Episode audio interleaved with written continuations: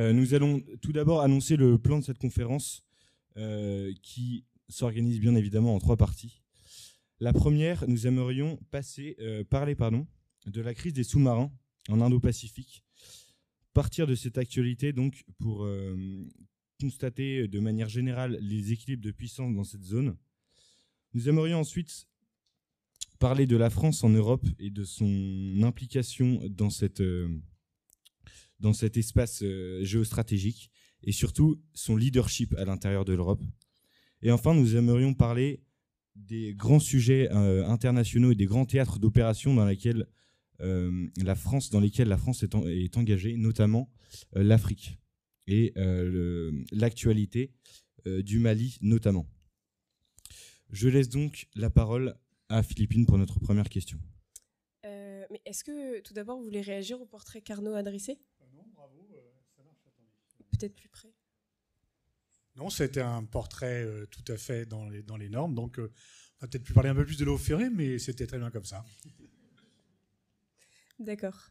donc sans plus attendre, on voulait tout de suite aborder la crise des sous-marins.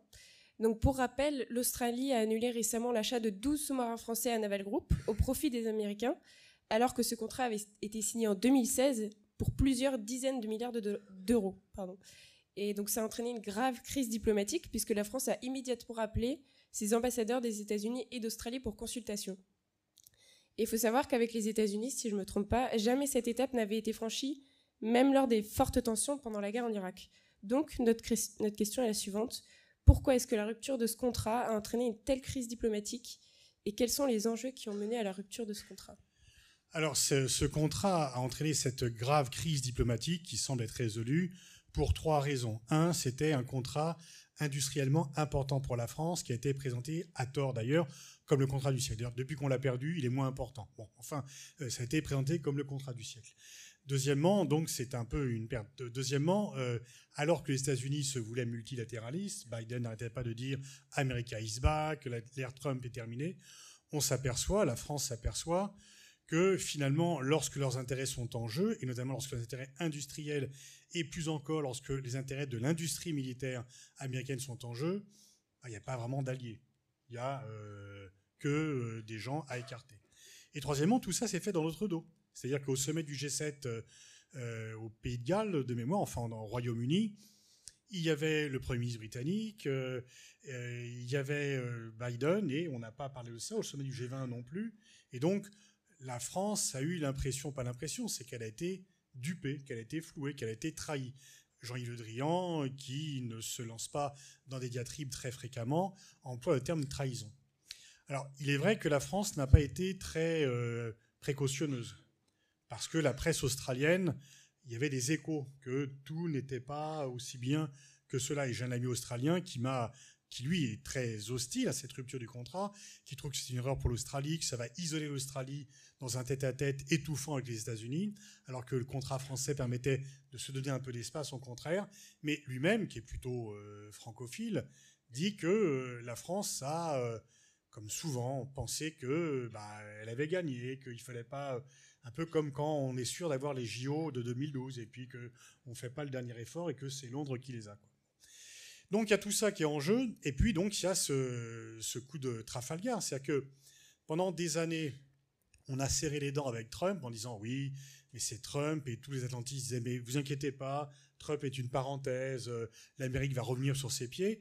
Biden est élu tout pour les soulager.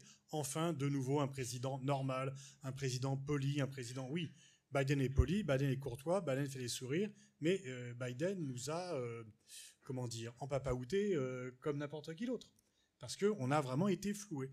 Donc d'où le rappel de l'ambassadeur. Le problème, c'est qu'une fois qu'on a rappelé l'ambassadeur, qu'est-ce qu'on fait? Ben, Si on n'a pas dit on ne le renvoie qu'après avoir obtenu telle ou telle chose, on le renvoie et, quoi? Parce que Biden a dit ah oui, j'aurais pas dû, je reconnais, on refera plus comme euh, Obama avait dit en 2013 à François Hollande, ah oui, les affaires de la NSA, c'est un peu gênant, oui, oui, on a écouté vos téléphones, je n'étais pas au courant, mais vous me l'apprenez, mais oui, d'accord. Donc la NSA a écouté le téléphone personnel de tous les députés, de tous les présidents, chanceliers, chefs d'État de gouvernement européens, on ne refera plus. On dit, ah bon, bah, si on ne fait plus, bon. Et donc, en fait, la France est un peu coincée parce qu'elle ne peut pas rompre avec les États-Unis, moi, c'est la thèse, mais en même temps, on peut dire que la réaction n'a pas été à la hauteur de l'humiliation et de la trahison. Par contre, ce qui s'est passé, donc, bah, à court terme, ça fait pchit. Philippe Etienne retourne à Washington. Je pense que à long terme, c'est euh, un jalon supplémentaire dans la perte de crédibilité des États-Unis comme puissance alliée. Ils sont puissants, ils n'ont pas perdu leur puissance, mais ce n'est pas une puissance alliée parce que pour eux, le terme d'allié n'existe pas. On ne trahit pas un allié comme cela. On ne fait pas une telle mauvaise manière à un allié. On fait ça à un rival. On le chip. Euh, bon. Là, finalement, euh, Maradona avait dit que le premier but qu'il avait marqué contre l'Angleterre en 86, le but de la main, la main de Dieu, il le préférait à son deuxième but où il avait dribblé huit adversaires. C'est comme chipper un portefeuille dans la poche d'un Anglais. Et là, un peu, ils ont chippé les sous-marins dans la poche des Français. Il y a un peu un côté on s'est fait avoir, etc. Et donc, cette crédibilité des Américains comme alliés, à terme, petit à petit, elle va non pas disparaître, mais elle s'essouffle. Parce que on se retire de Kaboul où il y a les soldats européens sans prévenir et sans consulter les alliés européens. On casse ce contrat et il ne faudrait pas que les Européens pensent que c'est uniquement une affaire industrielle française. C'est un geste de défi par rapport à un allié. Ça veut simplement dire que même pour Biden, qui est peut-être moins unitariste que Trump, les alliés doivent s'effacer quand les intérêts euh, centraux des États-Unis sont en jeu. Très bien, merci. Euh, la, question euh, subsidiaire qu'on voulait poser, c'est en fait pourquoi la France a-t-elle été exclue de ce nouvel accord tripartite entre la Grande-Bretagne, les États-Unis et l'Australie? Euh, au vu de, des, avant, enfin, des, qualités et des atouts qu'elle a en, termes géopolitiques, puisque euh, la France a quand même euh, une grande puissance marine, elle a une grande une flotte, elle a une tradition diplomatique importante avec ces trois pays. Pourquoi a-t-elle comme ça été exclue de cet accord alors que il semble que les trois pays ont toutes tout intérêt à avoir la France parmi eux dans cet accord euh, tripartite qui vise à contrer la puissance chinoise dans, euh, en Indo-Pacifique. Et quelle est donc, au vu de cette, euh, cette exclusion de fait de, la, de, la, de cet accord, quelle est donc la stratégie française pour l'Indo-Pacifique maintenant que elle n'a plus en tout cas le, cette, ce levier avec les sous-marins australiens? Il y a deux questions dans votre question. La première question, pourquoi on n'a pas été convié Généralement, les cocus sont pas conviés dans la chambre. Donc, on n'avait pas à y aller, quoi. C'est pas euh, bon. Donc, euh, ça s'est fait sans nous. On n'allait pas, en plus, assister aux ébats. Donc, euh, et la France n'a pas cette politique de confrontation avec la Chine, qui est le nœud de cette alliance. Parce que le nœud de cette alliance, c'est une sorte d'endiguement.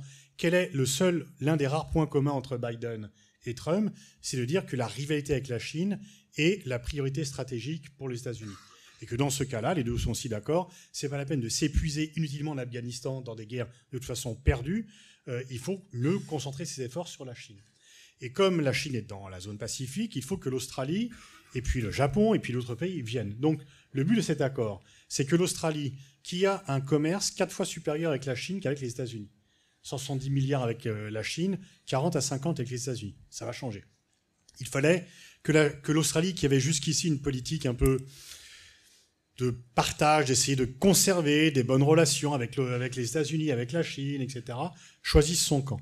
Et choisisse de façon dure. Et donc, l'Australie est désormais engagée dans une alliance anti-chinoise. Lorsque Biden est arrivé euh, en Europe euh, pour le sommet du G7 et de l'OTAN, il a fait des diatribes anti-chinoises, il a demandé l'OTAN ne s'est jamais occupé autant de la Chine. Est-ce que la Chine est une menace militaire? L'OTAN est une alliance militaire, c'est pas euh, euh, pas un club politique, c'est une alliance militaire. Il y a des fonctions politiques, mais c'est un club militaire. Est-ce que la Chine est une menace militaire pour les pays européens? Non, non. Donc on voit bien que la priorité de Biden, suivant Trump, euh, c'est, sauf que Trump voulait rallier d'autres pays dans une coalition anti-chinoise en les insultant. Biden les flatte, etc. Et donc, il crée cette grande coalition anti-chinoise qui, pour l'instant, n'est pas la France, l'Allemagne s'est opposée à ce que l'OTAN se mue dans une, comme une alliance anti-chinoise et qu'elle ait à l'égard de la Chine le même type de comportement qu'à l'égard de la Russie. La Russie est en Europe, pas la Chine. Et, maintenant, que faire Que doit faire la France pour rester impliquée dans cette zone maintenant qu'elle a été bah, elle, est toujours impliquée parce que alors, le, référendum en Nouvelle-Calédonie est un enjeu important. Selon la réponse euh, au référendum d'indépendance en Nouvelle-Calédonie, si la réponse était pour l'indépendance, la France là serait vraiment en grand trouble. Mais sinon, euh, nous sommes présents dans la zone, en Polynésie, en Nouvelle-Calédonie. Euh, nous avions pas mal de, compatriotes. Nous avons une action et notre politique, heureusement, ne se résume pas à la vente de sous-marins présentés une fois encore à tort comme le contrat du siècle, puisque sur 50 milliards, 8 seulement devaient revenir à l'industrie militaire française. C'était déjà beaucoup, mais voilà, c'était pas bon. ce contrat est important parce qu'on ouvrait une porte en Australie qui jusqu'ici s'équipait uniquement sur le marché anglo-saxon, Grande-Bretagne, Royaume-Uni ou États-Unis. On a perdu le contrat, mais pour autant, euh, on peut développer une présence euh, maritime, euh, on peut développer une présence avec le Japon, avec l'Inde, avec la Corée du Sud. La présence française dans l'Asie-Pacifique n'est pas compromise par ce contrat. Elle serait beaucoup plus compromise si la Nouvelle-Calédonie décidait de voter pour l'indépendance. On a une question toujours justement qui en découle, il, me semble, c'est que, par exemple, Charles de Gaulle disait euh, de, notre euh, relation avec les États-Unis, amis, alliés, mais pas alignés, comme, euh, comme chacun sait. Y aura-t-il donc un, avant et un après crise des sous-marins avec, notre, avec, avec les États-Unis pour la France? Est-ce que cette, cet épisode marque vraiment un tournant dans notre relation avec les États-Unis, puisque depuis Trump, justement, comme vous le disiez très bien, on pensait, euh, avec Biden euh, notamment, que l'alliance, on va dire, euh, franco-états-unienne allait de nouveau être, réactivée et, qu'on allait être de nouveau bien considéré par les Américains. Or là, il semble qu'on est tout à fait négligé. Est-ce qu'il y aura un après cette crise? Est-ce que vous pensez que enfin la France peut prendre ses distances vis-à-vis des États-Unis et avoir de manière générale ses propres alliances? Et euh, sa propre stratégie euh, géopolitique ah, Il y a deux questions. Est-ce qu'il y aura un avant et un après? Oui et non.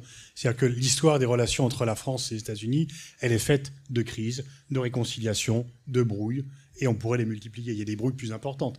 Quand De Gaulle claque la porte de l'OTAN, c'est plus important que lorsque euh, on perd la vente de 12 sous-marins. Lorsque Chirac s'oppose à la guerre d'Irak, c'est plus important.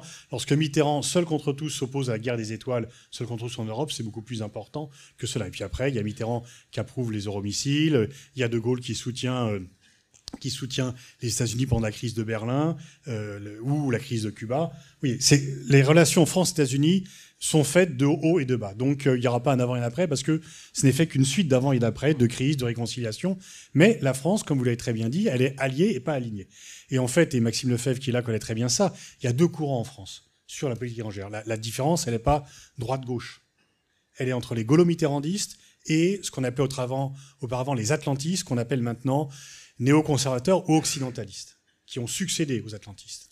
C'est quoi la différence? Pour les gaulo-mitterrandistes, donc la politique définie par De Gaulle, critiquée par Mitterrand quand Mitterrand est dans l'opposition, mais ensuite euh, poursuivie et magnifiée par Mitterrand quand il est euh, au pouvoir, la France alliée et non alignée est l'allié des États-Unis, mais elle a sa priorité, c'est l'indépendance. Et donc, si elle estime que, par exemple, que la guerre au Vietnam euh, n'est pas bonne, elle va le dire. Si elle considère donc que la France ne va pas mettre sous le boisseau ses positions, ses intérêts pour faire plaisir aux États-Unis parce que, vu qu'elle a l'arme nucléaire pour se défendre contre l'Union soviétique, elle n'a pas peur. Elle n'a pas besoin du parapluie nucléaire américain. Elle est indépendante. Donc elle peut dire son fait aux États-Unis.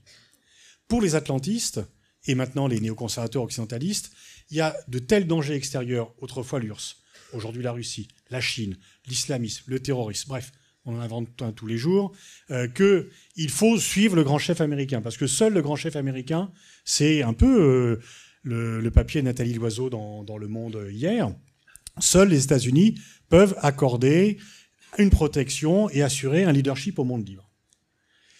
Et donc, ces deux visions qui s'opposent. Le problème, c'est que je pense que la plupart des Français sont plutôt gaulo-mitterrandistes, mais que la plupart des stratèges sont plutôt atlantistes ou occidentalistes. Pourquoi? Parce qu'ils sont biberonnés au think tank américain, euh, ils sont soumis à l'influence euh, du soft power américain. L'IRSEM a fait récemment euh, un gros rapport sur les centres d'influence de la Chine en France, sur lequel j'ai l'honneur d'être cité. on devrait le faire sur les États-Unis, parce que là, ça serait plusieurs tomes, je veux dire. Donc, euh, les, y les, patrons du 440, il n'y en avait qu'un seul qui s'est opposé à la guerre d'Irak en 2003. C'était Louis Gallois.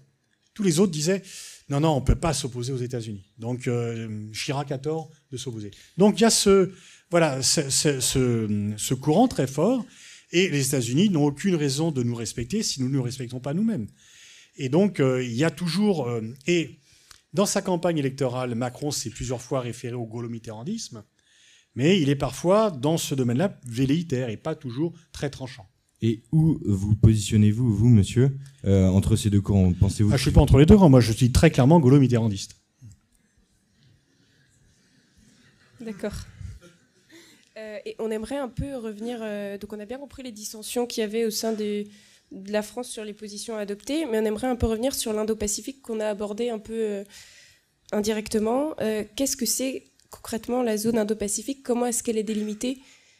Il y a beaucoup d'acteurs, on parle beaucoup de la Chine, mais qu'est-ce que c'est la, zone Indo-Pacifique? Oui, enfin, il y a plusieurs façons de le faire. Est-ce que euh, pour la France, c'est une façon d'affirmer sa présence dans une zone qu'elle a longtemps négligée, euh, dont elle s'est insuffisamment occupée, en disant c'est quand même là qu'il y a euh, la majorité de la population mondiale et bientôt l'épicentre de l'économie mondiale donc il faut peut-être qu'on arrête de se consacrer uniquement à l'Europe, euh, l'Amérique du Nord et l'Afrique et qu'on regarde un peu dans cette zone où on a été absent, où très souvent les présidents, les premiers ministres n'allaient pas. C'est Jean-Marc Ayrault, quand il était Premier ministre, qui a fait le plus de voyages, qui a commencé à faire cela. Donc il y a une vision peut-être affirmer la présence de la France dans une zone qui est pour beaucoup pour l'avenir du globe, tant économique que stratégique. Pour d'autres, c'est la zone où il y a la Chine et il faut contenir la Chine.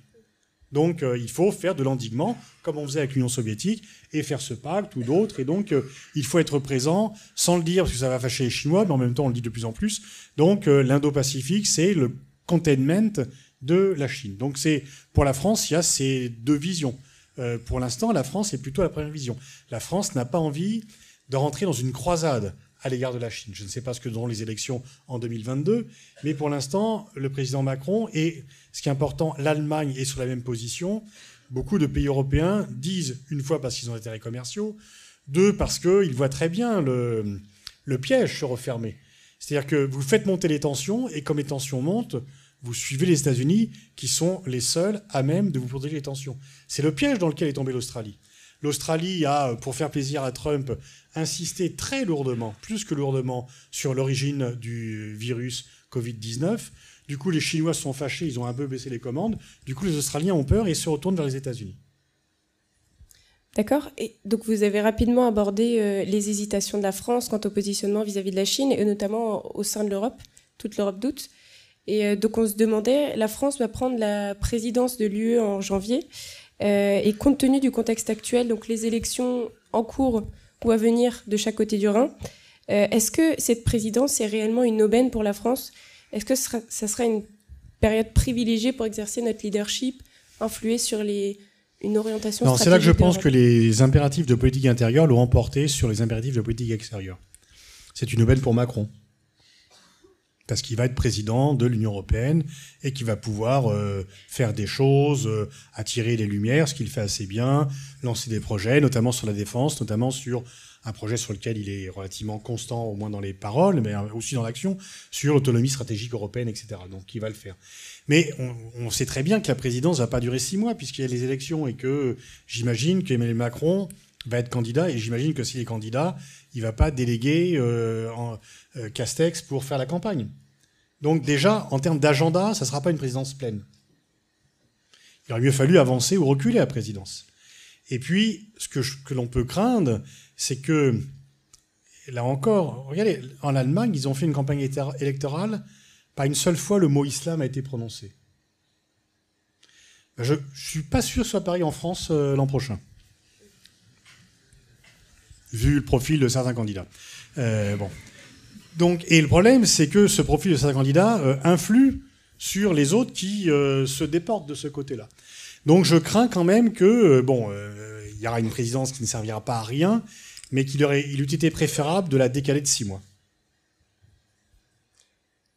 Très bien. Donc Macron va, va exploiter cette présidence à des, à des fins électorales finalement. Oh, vous croyez? Bien sûr. Écoutez, ça ne sera pas le premier ni le dernier. Je veux dire que c'est pas, euh, c'est la tentation de tout homme politique de tirer parti des occasions pour se mettre en valeur, surtout en période électorale, surtout quand la, la période est difficile. Oui, évidemment, la présidence de l'Union européenne sera un argument de campagne pour Emmanuel Macron. D'accord. Et euh, justement, notamment s'il a en face des gens comme Zemmour et Marine Le Pen, qui sont eux opposés euh, à l'Union européenne. Et du côté allemand, ça va. Merkel, Merkel quitte le pouvoir. Qu'est-ce que ça peut donner le tandem franco-allemand, l'Europe de la défense? Qu'est-ce qu'on peut espérer de, de l'après Merkel Alors Merkel? Quitte le pouvoir, mais on voit bien que les fondamentaux franco-allemands sont puissants et ne bougent pas beaucoup. Alors quelle, quelle va être la coalition des gens 2017 Rien ne s'est passé comme prévu. Macron est élu, il marche sur l'eau. Euh, on pense que Merkel va être élue triomphalement et que le couple franco-allemand va démarrer comme Speedy González pour faire avancer tous les projets ensemble. Sauf que Merkel ne gagne pas vraiment les élections et qu'elle met euh, six semaines, deux mois pour faire une coalition, etc. En janvier, enfin, ça a été très long en tous les cas. Et donc là, comme elle a fait une coalition à deux partis. Là, visiblement, ce sera une coalition à trois partis, avec des gens aussi différents que les libéraux et les verts, qui, euh, sur la fiscalité, sur l'environnement, bon. Donc, ça va être pas facile de trouver un point d'accord. Qui sera euh, euh, au ministère allemand des Affaires étrangères Qui sera aux finances? Mais ceci étant, quel que soit, on voit bien que quelle que soit la configuration politique, il est de l'intérêt national allemand et de l'intérêt national français de bosser ensemble.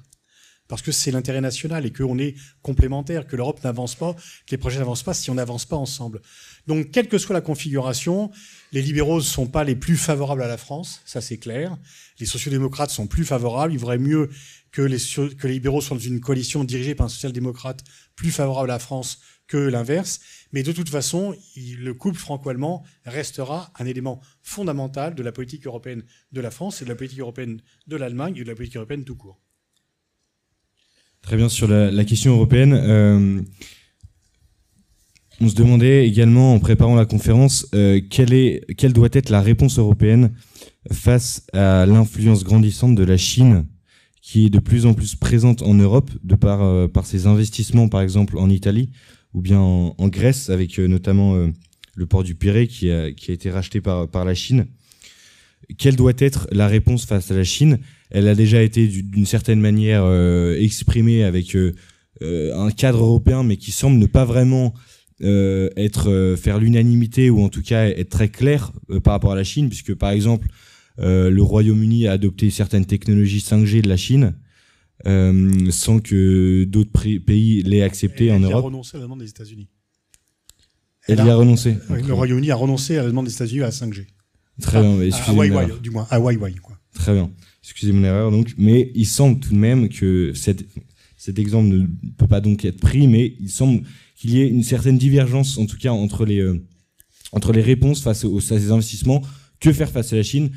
Euh, Est-ce que la Chine doit être définitivement un allié au vu justement du, du repli américain euh, face devant l'Europe? Non, la Chine ne peut pas être un allié parce qu'on n'a pas le même système politique, on n'a pas les. Bon, elle peut être un partenaire, mais elle est aussi un rival. Elle est les deux. Elle est un concurrent, un rival. Moi, je pense qu'il faut avoir un dialogue critique avec la Chine parce que euh, bah, la Chine existe, quoi. Enfin, bon, donc euh, vous ne pouvez pas faire comme si la Chine n'existait pas et dire on refuse, ils nous plaisent pas, on refuse tout contact avec euh, l'ambassade de Chine parce que ce qui se passe là-bas n'est pas bien. C'est, on a parlé avec l'URSS de Staline. On peut parler. On a parlé lorsque De Gaulle reconnaît la Chine de Mao. Il vaut mieux être chinois maintenant que sous Mao. Sous Mao, dans un cercle familial, personne ne critiquait Mao. Parce que votre femme, votre mari, votre enfant aurait pu vous dénoncer au Parti communiste. On n'en est plus là quand même. en 2019, avant le Covid-19, 170 millions de Chinois sont partis en vacances à l'étranger. Aucun n'a demandé l'asile politique. Donc la Chine n'est pas un pays totalitaire, c'est un pays autoritaire. C'est tout à fait différent. Un pays totalitaire, vous ne dites rien dans le cercle privé contre le régime, et c'est le régime qui décide, comme en Afghanistan aujourd'hui, ce que vous pouvez écouter comme musique, euh, faire comme sport et comment vous devez vous habiller. Ce n'est pas le cas en Chine. Mais la Chine est un problème parce que non seulement euh, elle opprime les Ouïghours, elle fait taire euh, la jeunesse de Hong Kong et elle menace Taïwan, mais en plus, elle essaye de nous diviser. La réunion des 16 plus 1, la Chine plus 16 pays européens, dont certains sont membres de l'Union européenne et d'autres ne sont pas membres, le fait de passer un accord bilatéral avec l'Italie, le fait la Chine essaye toujours un peu de diviser pour régner. tous les pays font ça face à l'Union européenne. Les États-Unis font la même chose. Tous les pays face à l'UE essayent de diviser l'UE pour qu'elle soit moins puissante. Ce qui est important, c'est qu'en matière commerciale, c'est l'Union européenne qui négocie, et ça, la Chine, euh, elle doit faire avec les 27. elle ne peut pas diviser. Je crois que parmi les bonnes choses que Macron ait faites, c'est en euh, février 2019, je crois, euh, Xi Jinping était en France. Il l'a reçu, oui, de février 2019, il l'a reçu avec Jean-Claude Juncker et Angela Merkel pour montrer qu'il y avait un front commun européen et qu'il fallait pas coller. en disant, si vous nous considérez comme un ami, ne n'essayez pas de nous diviser, parce qu'on n'essaye pas de diviser les amis. Donc il faut, par rapport à la Chine, éviter et lutter contre les tentatives de division que les Chinois vont faire pour nous affaiblir. Ensuite, il faut lutter contre les tentatives d'hold-up technologique. L'Allemagne s'est alertée il y a aussi deux ans parce qu'un fonds chinois devait euh, acheter une entreprise euh, dont j'ai oublié le nom et de toute façon, je n'ai pas pu prononcer le nom, euh, et qui était un, bijou technologique. Et donc, il faut, bien sûr, on peut avoir des investissements chinois. Alors, quand ils achètent un château où il y a du vin, on dit Ah, c'est scandaleux, mais enfin, le vin, il va continuer à être produit. Je veux dire, un château de Saint-Émilion, il ne va pas être délocalisé. Ce n'est pas très grave. Il y a autant mieux si les Chinois achètent du Saint-Émilion. Mais par contre, des technologies, c'est plus dangereux. Donc il faut être uni par rapport à la Chine et observer une fermeté, mais en même temps, il faut aussi montrer à la Chine, parce que quel est le message que les Américains envoient à la Chine et quel est le message que les dirigeants chinois disent à leur population qui est envoyé par les dirigeants américains? Regardez, les États-Unis n'acceptent pas notre montée en puissance. Ils préféraient quand on était faible. Moi, quand j'ai commencé à travailler sur les questions stratégiques, ok, c'était au siècle dernier, mais quand même plutôt à la fin du siècle dernier, euh, le PIB français était quatre fois, dans les années 80, le PIB français était quatre fois supérieur au PIB chinois. Aujourd'hui, c'est l'inverse. Mais quand je suis face à des Chinois, je ne me sens pas menacé pour autant. Parce que j'ai jamais vécu de mon vivant dans un pays qui pensait être la première puissance mondiale. Aux États-Unis, ils pensent depuis 1945 qu'ils sont la première puissance mondiale. Et ils pensent depuis plus longtemps encore qu'ils le méritent. Et depuis la même époque, qu'ils sont les seuls à le mériter.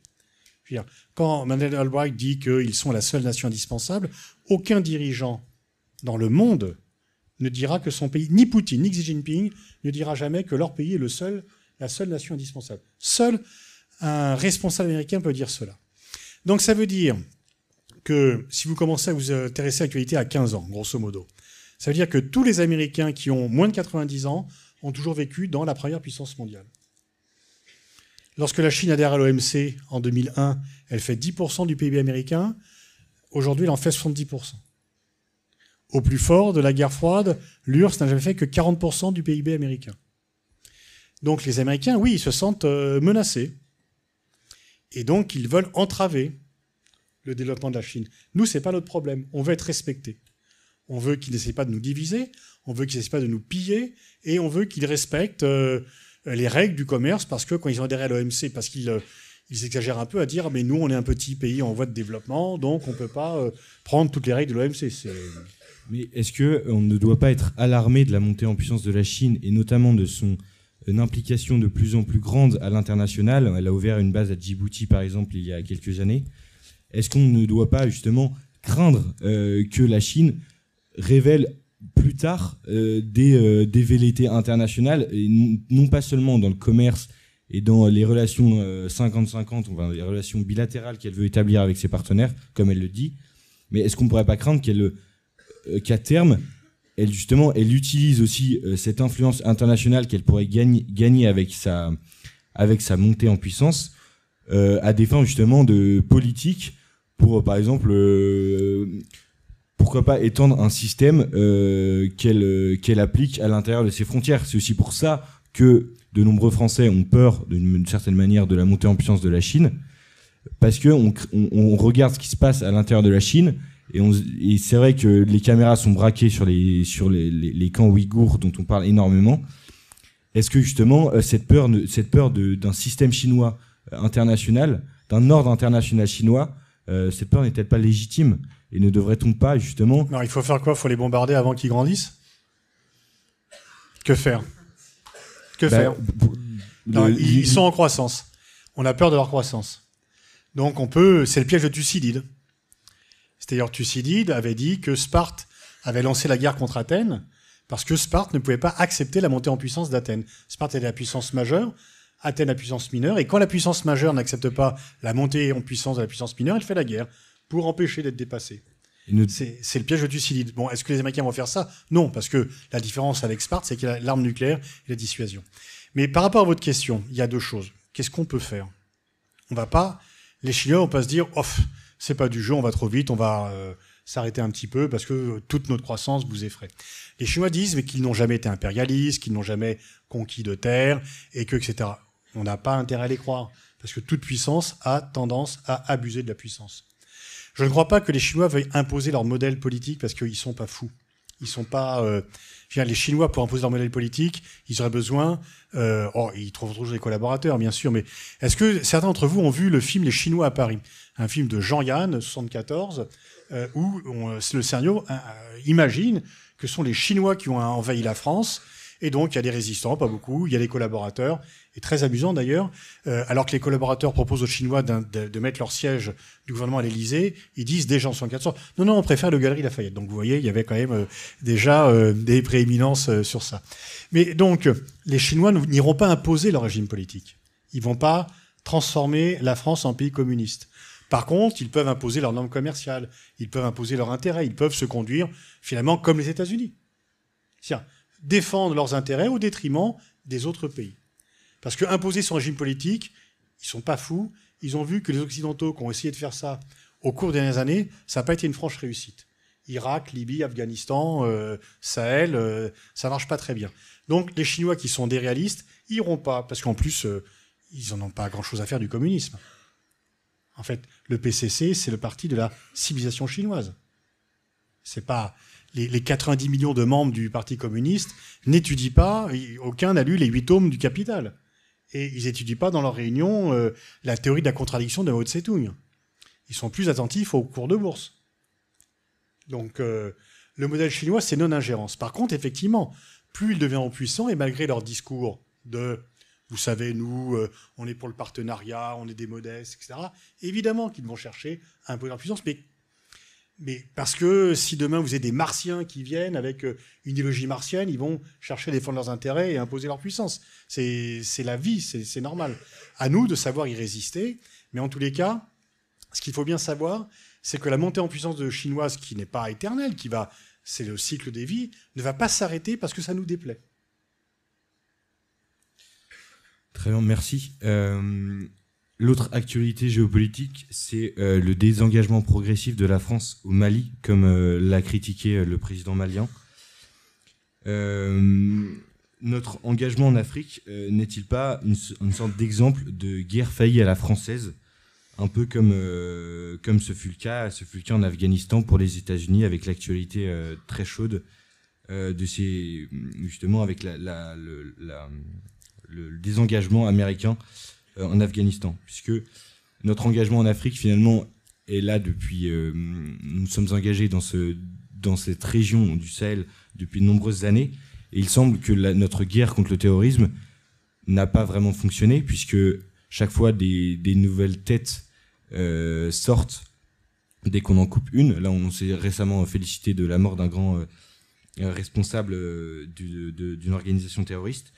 Est-ce que nous ne sommes pas tout simplement dans un exemple de, guerre faillie où en fait on, est dans une guerre qui, n'en finit pas euh, Faut-il euh, se désengager tout à fait et, et justement notre désengagement euh, progressif, en tout cas au Mali, n'est-il pas un, aveu d'impuissance face à, la menace terroriste? Oh, Vous avez parfaitement raison, c'est le piège absolu. C'est-à-dire que lorsqu'on intervient en 2013, c'est parfait c'est intervention miracle. Elle est saluée unanimement, même les Russes et les Chinois la soutiennent, l'ONU, les voisins. Euh, Hollande est accueilli comme un héros, euh, comme s'il a gagné la Coupe du Monde euh, à Bamako, à Timbuktu. Il dit que c'est le plus beau jour de sa vie politique. Bon. Sauf que partout, les armées de libération deviennent des armées d'occupation. Et que le piège au Mali qui se referme, c'est un peu comme vous l'avez, vous avez parfaitement raison de faire le parallèle. C'est qu'on accepte un régime qui est corrompu, qui est notre allié, qui ne met pas, euh, qui ne fait pas le service de l'État, les militaires maliens ne sont pas payés parce qu'ils ne sont pas payés par virement bancaire. Ils sont payés en liquide et bizarrement, euh, bah, il y a des problèmes dans le tuyau, quoi, parce que les officiers, etc. Donc, euh, aller se faire trouer la peau, c'est pas bon. Il n'y a plus de service public. Et donc, il ne faut pas croire en plus que l'engagement des djihadistes, il est religieux. C'est seul 2 ou 3% L'engagement de ceux qui sont dans les katibas, c'est pour avoir un statut. C'est pour exister c'est pour faire quelque chose, parce que, bon, pour survivre, pour avoir une arme, euh, etc. Donc en fait, euh, dès qu'on s'appuie sur un pouvoir déliquescent, une guerre de contre-insurrection qui s'appuie sur un pouvoir déliquescent ne peut jamais être gagnée. Pas plus que la guerre au Vietnam, pas plus que, euh, que en Afghanistan, etc. Après, maintenant, une fois qu'on y est, on est piégé, parce qu'on est attiré les Européens pour y aller, et on ne peut pas faire comme les Américains, dit bah, on s'en va, et bon. À la limite, l'appel au Mali à Wagner, la société privée russe, pourrait nous offrir une porte de sortie en disant, bah, puisque c'est comme ça, on s'en va. Mais là, s'il n'y a pas des réformes profondes au Mali sur l'état de droit, c'est quand même aussi un peu gênant. On intervient militairement pour soutenir la démocratie. Il y a eu deux coups d'État en moins d'un an. C'est pas vraiment euh, la bonne configuration. Mais il faudrait que euh, vraiment qu'on tape du poing sur la table. Et si on tape du poing sur la table, le pouvoir en place dit ingérence, c'est pas possible, etc. Donc on s'est piégé, effectivement, au Sahel. Et je crois qu'il est temps de réfléchir à partir, effectivement. Et euh, justement, sur la société Wagner, euh, on, avait, on, a une question à ce sujet-là. est-ce qu'on ne risque pas, en fait, est-ce qu'on n'est pas dans une phase de. Vu, les succès que cette, cette société a eu, notamment en Syrie ou bien encore en Libye, est-ce qu'on n'est pas dans une sorte de euh, est-ce qu'on ne pourrait pas attendre vers une généralisation de ce genre euh, de sociétés qui ne sont pas reconnues directement par l'État et donc qui permet à la Russie, euh, qui la contrôle indirectement, en fait d'avoir une puissance de projection à l'aide de cette, société? donc, est-ce qu'on ne serait pas dans une sorte de est-ce qu'on ne tend pas vers une sorte de généralisation de ce genre de, société qui permet justement qu'il y a tous les avantages d'une force armée sans les inconvénients? Ah oui, enfin en même temps, Wagner, euh, par rapport euh, à Blackwater et aux compagnies américaines, c'est le CFA par rapport à des champions. Hein. C'est vraiment, euh, c'est pas grand-chose. Donc les premiers qui ont fait ça sont les États-Unis en Irak de façon massive et en Afghanistan. Et d'ailleurs, une partie du coût faramineux de la guerre d'Irak et de la guerre d'Afghanistan vient aux royalties phénoménaux qui ont été versés à ces sociétés, qui effectivement, l'intérêt, c'est qu'on ne les compte pas dans le nombre de morts. Donc il n'y a pas à les accueillir euh, sur le tarmac, euh, ils font pas les gros titres. Euh, il n'y a pas de contrôle sur leur action et donc c'est parfois bon, c'est bon. Mais Wagner, les Russes font comme cela à leur degré. effectivement, on peut dire que Poutine arrive avec des moyens très limités, parce qu'en fait, Poutine a des moyens très limités, arrive à tirer son épingle du jeu. en Syrie, il a gagné la guerre avec peu de moyens. Mais il voit à long terme, il est déterminé, il n'a pas de problème d'opinion par rapport à cela, et donc il joue assez librement. Très bien. On voudrait maintenant passer à un sujet un petit peu différent qui est le cyberespace. Le cyberespace, c'est donc euh, l'espace qui est créé par euh, euh, l'interconnexion mondiale des ordinateurs, l'internet. C'est un milieu qui est maintenant en fait une zone de, conflictualité qui, s'impose de plus en plus comme une zone de conflictualité entre des acteurs qui sont souvent non définis. Quels sont les enjeux pour la France dans le cyberespace? Euh, Peut-on, d'une certaine manière, contrôler cet espace et faire en sorte que on ait un cyberespace qui, qui ne soit pas gangréné euh, par des, attaques de, hackers qui viendraient, euh, qui viendraient menacer nos entreprises françaises, comme on l'a vu par exemple avec Pierre Fabre, ou bien, ou bien directement d'attaques même étatiques vis-à-vis -vis de nos de euh, de nos institutions qui sont de plus en plus digitalisées. Euh, comment faire pour justement avoir un cyberespace euh, sécurisé? Bah, C'est par le, par le multilatéralisme, sauf qu'il n'est pas en œuvre. Effectivement, le cyberespace, c'est un espace nouveau. Donc dès qu'il y a un espace nouveau, il y a une compétition nouvelle. En fait, il se passe pour le cyberespace ce qui s'est passé pour l'espace auparavant. Avant, dans les années 50-60, on ne parle pas de l'espace. Et puis on commence à lancer des trucs un peu partout. Et donc, euh, bah, les pays signent le traité de 1967 sur euh, la non-acquisition d'espace dans l'espace, euh, l'usage pacifique, etc. Pour l'instant, pour le cyber, on n'a pas cet accord. Sauf que je crois que dans, entre les grandes puissances, le cyber va devenir aussi important comme lieu d'échange, comme, disons, thème d'échange que les armes nucléaires auparavant. Au lors du sommet Biden-Poutine de Genève de cet été, il a été beaucoup question des attaques cyber. Biden a dit arrêtez vos attaques cyber. Le problème des attaques cyber, c'est qu'on n'en identifiait pas tout de suite l'auteur. Si vous lancez un missile, on sait d'où vient le missile. Si vous lancez une attaque cyber sur euh, un hôpital, sur une banque, sur un gouvernement, sur un média, c'est difficile de remonter à la source. Donc c'est très tentant d'aller euh, regarder un pays pour être paralysé. Euh, euh, très rapidement, tellement nous sommes dépendants de tout cela. Donc, il faut souhaiter que les États se lancent dans une négociation multilatérale sur le cyberespace pour éviter que le crime organisé prenne le dessus. Parce que nous avons un ennemi commun, américain, russe, chinois et européen, c'est le crime organisé, qui peut lui aussi, par les rançons, faire. C'est moins compliqué que le trafic de drogue ou que etc. Parce que vous êtes tranquillement chez vous, vous pouvez le faire. Donc c'est un enjeu majeur. Est-ce qu'on va arriver à trouver des règles multilatérales, des règles de confiance, des mesures de confiance dans le cyberespace pour vérifier que les mesures de confiance, on les a inventées dans les années 70 pour dire on fait une manœuvre militaire, on invite des observateurs étrangers pour qu'ils puissent voir que on n'est pas en train de préparer l'invasion, etc.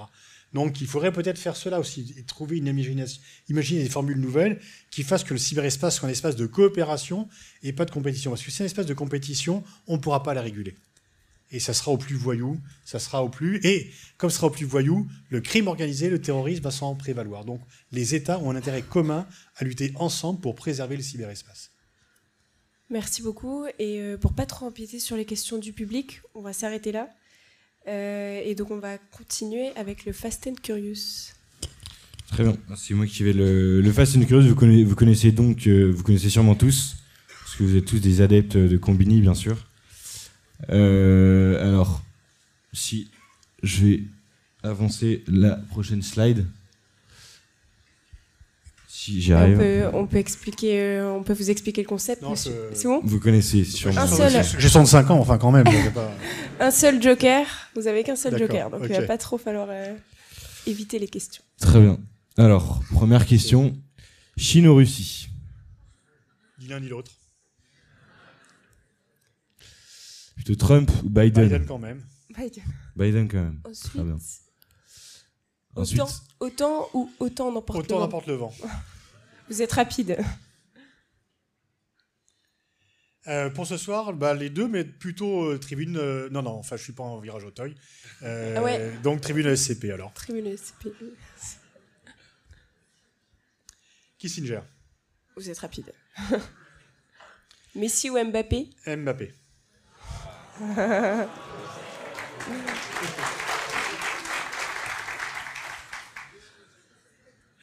Iris.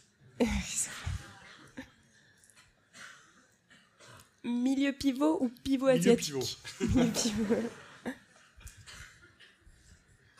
ah, Whisky.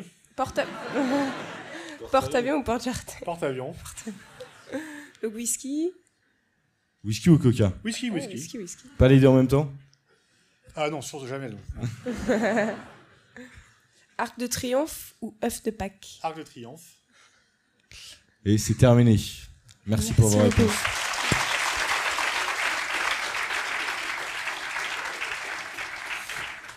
Merci beaucoup, monsieur, pour euh, les réponses à nos questions.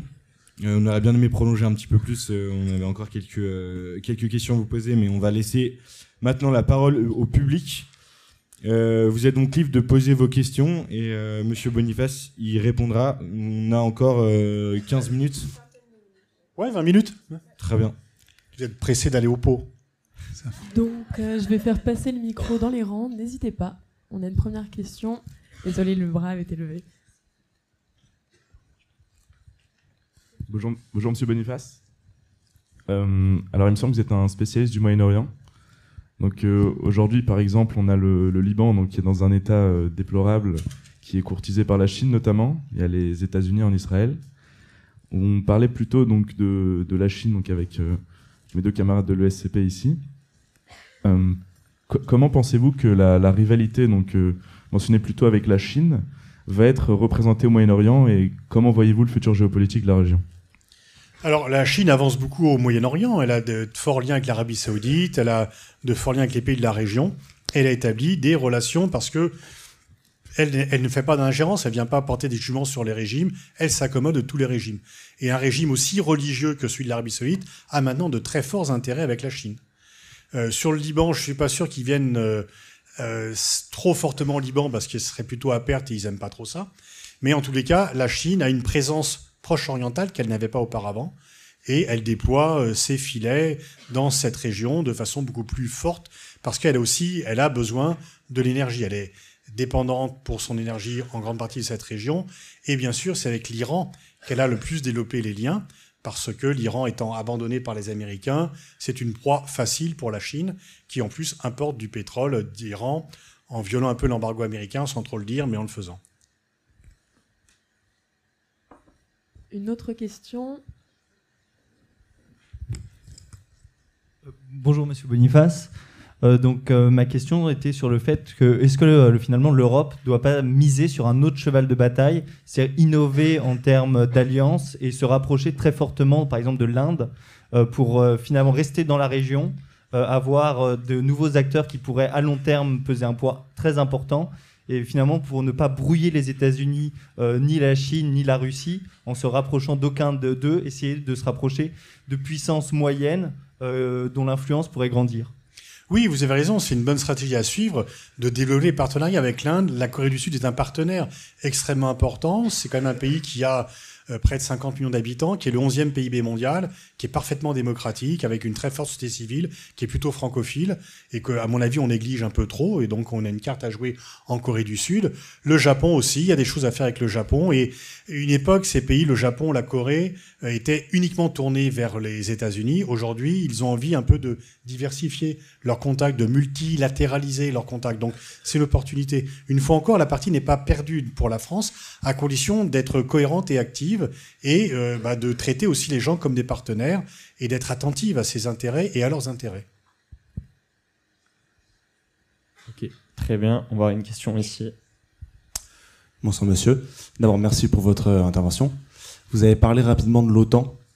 Ouais. Ok, je vois. Vous avez évoqué rapidement l'OTAN. Euh, c'est une organisation qui est de plus en plus critiquée, aussi bien en interne qu'en externe. Quel doit être selon vous le comportement de la France euh, au sein de cette organisation Est-ce que c'est une organisation pérenne ou pas du tout? Je pense que l'OTAN aurait dû normalement ne pas survivre à la disparition de la menace qui a suscité sa création, la menace soviétique. Sauf que les Américains avaient besoin qu'elle existe pour maintenir leur présence en Europe et leur influence en Europe, et que les pays européens membres se disaient euh, on ne sait jamais, la Russie peut euh, redevenir méchante, on a l'OTAN, on le garde parce que si on la dissout, on n'est pas sûr de pouvoir le recréer. Et le problème, c'est que tous les anciens pays du pacte de Varsovie ont adhéré en masse à l'OTAN pour se protéger de la Russie, parce qu'ils sont très anti-russes. Donc, au lieu de décliner, l'OTAN s'est regaillardi. Et aujourd'hui, l'OTAN, en fait, euh, est dans un cercle vicieux parce que Arbatov, qui était l'un des conseillers de Gorbatchev, avait dit en 87 on va vous rendre le pire des services, on va vous priver d'un ennemi. Parce que les Occidentaux, euh, tout d'un coup, étaient décontenancés d'avoir Gorbatchev en face d'eux. L'OTAN se recrée des ennemis. La Russie, elle fait 60 milliards de dépenses militaires par an. Les pays européens de l'OTAN, 270 milliards de dollars par an. Donc dire que la Russie est une menace militaire pour les pays européens, est une plaisanterie. On peut dire que Poutine est agressif, qu'il a conquis la Crimée, qu'il ne respecte pas le droit international. Oui, mais ce n'est pas une menace militaire. C'est un défi stratégique, ce n'est pas une menace militaire.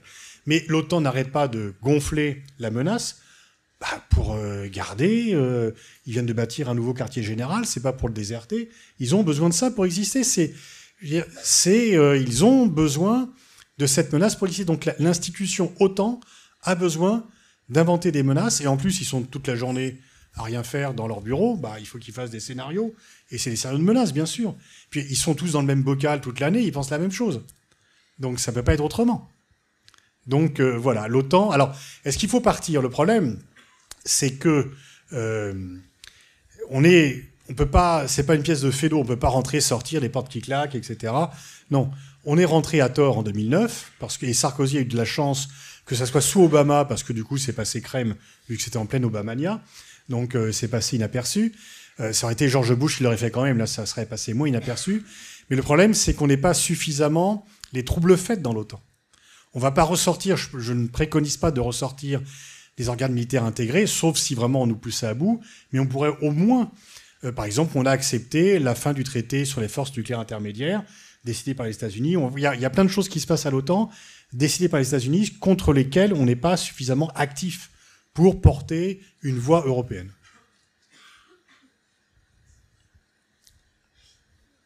Au milieu, non? Il lève la main depuis longtemps.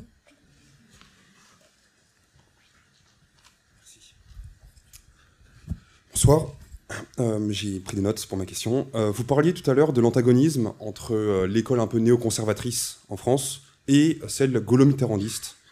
Et finalement, face au déclin relatif de la France d'un point de vue macroéconomique, géopolitique, avec l'émergence de véritables empires continentaux, est-ce qu'il ne faudrait pas envisager un nouveau courant qui soit, on va dire, ancré dans le 21e siècle, un courant plutôt, on va dire, réaliste en termes de doctrine et euro, eurocentré, finalement pour euh, rompre avec euh, l'idéalisme néoconservateur atlantiste, mais aussi pour, euh, on va dire, continuer à peser face à, face à la Chine, face à d'autres puissances émergentes. Qui Oui, mais le gaulo-mitterrandisme, c'est ça.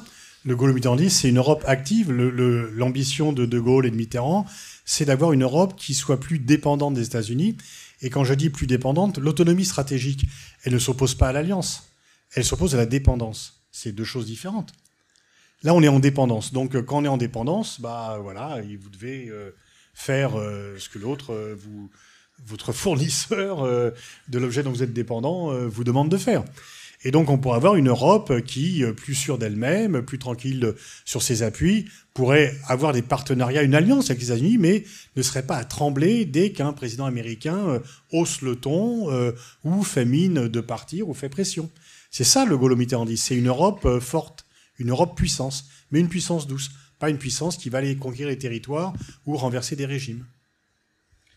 Justement, est-ce qu'une Europe douce, une puissance douce, c'est encore euh, viable aujourd'hui dans, un, dans un monde où on a une sorte de résurgence des, euh, des nationalismes et, euh, et d'une conflictualité qui, qui semble de plus en Oui, plus. alors quand je dis douce, c'est pas c'est pas faible, c'est non agressive. C'est vrai que c'est Ecomas, le ministre allemand des Affaires étrangères, avait dit que les Européens étaient euh, des végétariens dans un monde de carnassiers et que donc grosso modo c'est la naïveté dont vous parlez. C'est plus la naïveté. Quand je dis douce, c'est non agressif, c'est-à-dire que on fait de l'aide au développement, on fait des médiations pour les conflits, etc. Mais on ne dit pas si vous changez pas votre régime, on vous envoie les B52 parce qu'on va vous apprendre la démocratie à travers des bombardements stratégiques.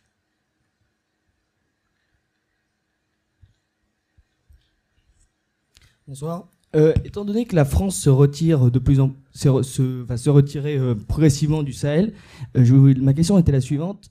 Quelle est la place alors de l'armée française dans le logiciel de puissance de la France? Et étant donné que par exemple Ursula von der Leyen préconise aujourd'hui une, une armée européenne, quelle est l'opportunité? qui préconise une armée européenne? Une armée, Ursula von der Leyen. Ah. a, a défendu cette thèse également, avec Macron également. Quelle est alors la, la place de l'armée française dans, dans ce logiciel, euh, le logiciel de, sa, logiciel de sa puissance Alors l'armée européenne, personne n'y croit. C'est un slogan, il n'y aura pas d'armée européenne vu qu'il n'y a pas d'Europe. Il faudrait qu'on soit une fédération. Mais on n'est pas, tant qu'il n'y aura pas d'État, il n'y aura pas d'armée. Par contre, on peut avoir une coordination de nos forces militaires, des forces mises à disposition. Euh, dès 99, on avait prévu 50 000 soldats déployables qu'on n'a pas mis en œuvre. Donc on peut avoir ça, des corps qui se, euh, qui se coordonnent. Alors euh, ensuite, quel est le rôle de l'armée française? Ben, Si elle se retire du Sahel, elle a quand même un rôle, c'est qu'elle peut intervenir ponctuellement. On reconnaît quand même à l'armée française d'être l'une des plus efficientes du monde. Et par ailleurs, d'avoir les meilleurs rapports avec les populations locales. L'armée française ne se comporte pas comme... Quel est le rapport que les Afghans ont eu avec l'armée américaine? Aucun. Il n'y a jamais, à aucun moment, un Afghan civil n'a croisé un, Am- un Américain avec qui il a pu boire une bière, discuter, etc. Ça n'existe pas, ça. Donc forcément, il y a un sentiment de rejet par rapport euh, à si vous voyez que des gens dans des Yumwi qui vous visent quand ils rentrent chez vous, bah, vous n'allez pas leur offrir le thé, quoi. C'est pas comme ça que ça se passe. Donc l'armée française, elle est quand même très compétente, elle a des valeurs réelles, et donc oui, là, elle est restée trop longtemps au Sahel pour être acceptée. Il faut penser à autre chose, mais c'est pas pour autant qu'elle sera dévaluée. Si demain l'armée française se retire du Sahel, elle ne sera pas dévaluée pour autant. Alors, on a euh, une question euh, qui nous vient du chat euh, avant de continuer avec les questions du public. Donc, anticipez-vous une hausse des tensions géopolitiques et géostratégiques dues à l'épuisement des ressources naturelles mondiales et si oui, sous quelle forme? Bah, Je crains que ça les aggrave plutôt. quand il y a épuisement des ressources mondiales, il y a plutôt un renforcement de la compétition et beaucoup de conflits. Les conflits, c'est quoi? C'est sur des territoires ou sur des ressources qui deviennent plus rares. Euh, la guerre civile au Darfour, par exemple, c'est une ressource qui devenait plus rare. L'eau, c'est pas euh, une affaire euh, de musulmans et non musulmans ou d'arabes et d'africains. Donc, si la ressource devient plus rare, le conflit devient plus possible. C'est donc oui, la raréfaction, surtout que généralement il n'y a pas une attitude raisonnée par rapport à la raréfaction, peut conduire à de nouvelles formes d'affrontement.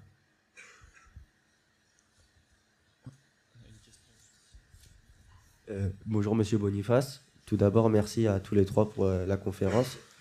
Euh, j'ai cru comprendre que vous étiez un spécialiste du sport.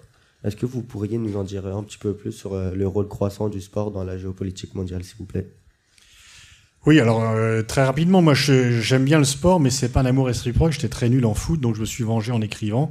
Euh, pour pouvoir justement aller ce soir au match. Sinon, euh, sur mes compétences sportives, euh, jamais j'aurais la conférence aurait pu durer beaucoup plus longtemps. ce que j'ai voulu prouver, en 97, j'ai proposé à deux éditeurs, les presses de Sciences Po et Seuil, de, comme la Coupe du Monde allait venir en France, de faire un livre Football et relations internationales. Les deux éditeurs m'ont dit, écoute Pascal, on sait que tu aimes le foot, mais enfin quand même, reste sérieux, soit tu fais un bouquin sur les relations internationales, soit tu fais un bouquin sur le foot, mais il n'y a aucun rapport entre les deux je me plais à raconter cette anecdote parce que euh, quand même, depuis, donc le sport, c'est un instrument de soft power, de nation branding par exemple. Par exemple, le Qatar a acheté le Paris Saint-Germain. Qui connaissait le Qatar avant que le Qatar achète le Paris Saint-Germain Les spécialistes du golf, du pétrole, du gaz. Qui connaît Antonio Costa? Qui connaît Cristiano Ronaldo? Antonio Costa est le Premier ministre du Portugal. C'est un homme très digne. Il est au pouvoir depuis six ans. Il a remonté les finances du Portugal. Il a été réélu. Voilà. Donc, euh, le sport est tellement universel que c'est un moyen, euh, effectivement, de briller. Et euh, Laurent Fabius, qui, lorsqu'il était mis à affaires étrangères, a créé un poste, les gens pensaient que c'était pour moi, ce n'était pas le cas, d'ambassadeur pour le sport, parce que même lui, qui aime pas le sport, que, qui va jamais au stade, etc., avait compris que la France devait exister.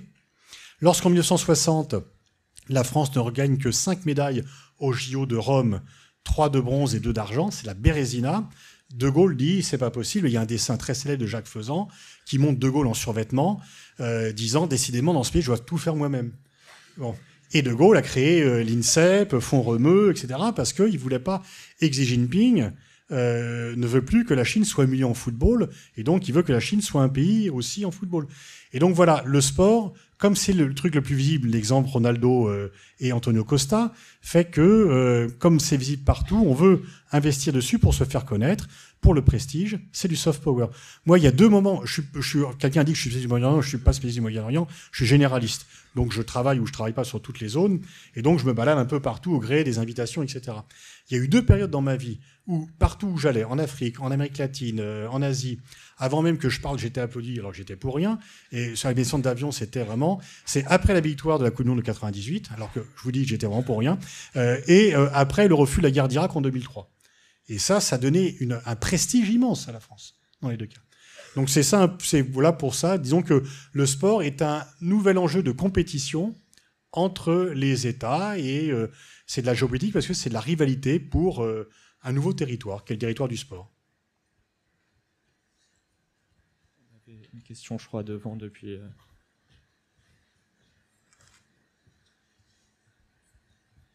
Euh, bonjour, monsieur Boniface. Donc, vous avez évoqué lors de la première partie l'importance du référendum en Nouvelle-Calédonie pour la France, notamment parce que ce territoire euh, garantit l'influence de la France dans la zone Indo-Pacifique. Est-ce que vous pensez que la France a à craindre des ingérences étrangères dans le cadre de ce référendum de pays qui voudraient donc euh, affaiblir son influence dans la région?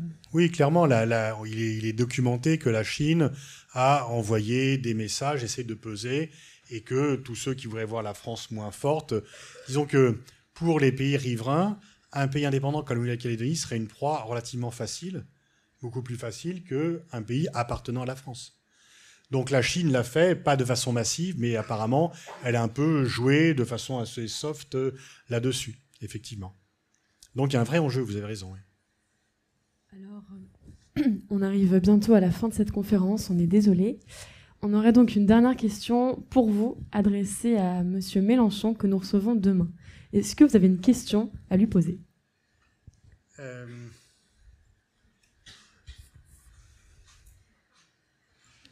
Oui, s'il est toujours opposé, euh, s'il est toujours opposé à l'avion du futur franco-allemand, est-ce que c'est pas un moyen euh, de pouvoir peser par rapport aux États-Unis? Parce que si on n'a pas cet avion, est-ce que la France pourra le faire seule et est-ce qu'on va pas être balayé?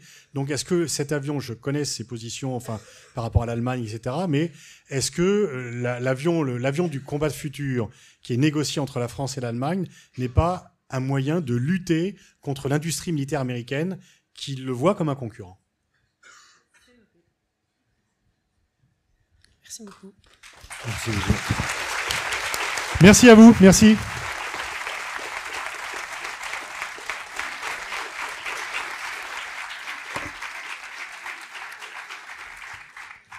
Donc, euh, comme vous l'avez compris, on arrive au terme de cette conférence. Nous aimerions euh, remercier chaleureusement M. Pascal Boniface d'avoir accepté notre invitation, l'invitation de Tribune ESCP à l'ESCP.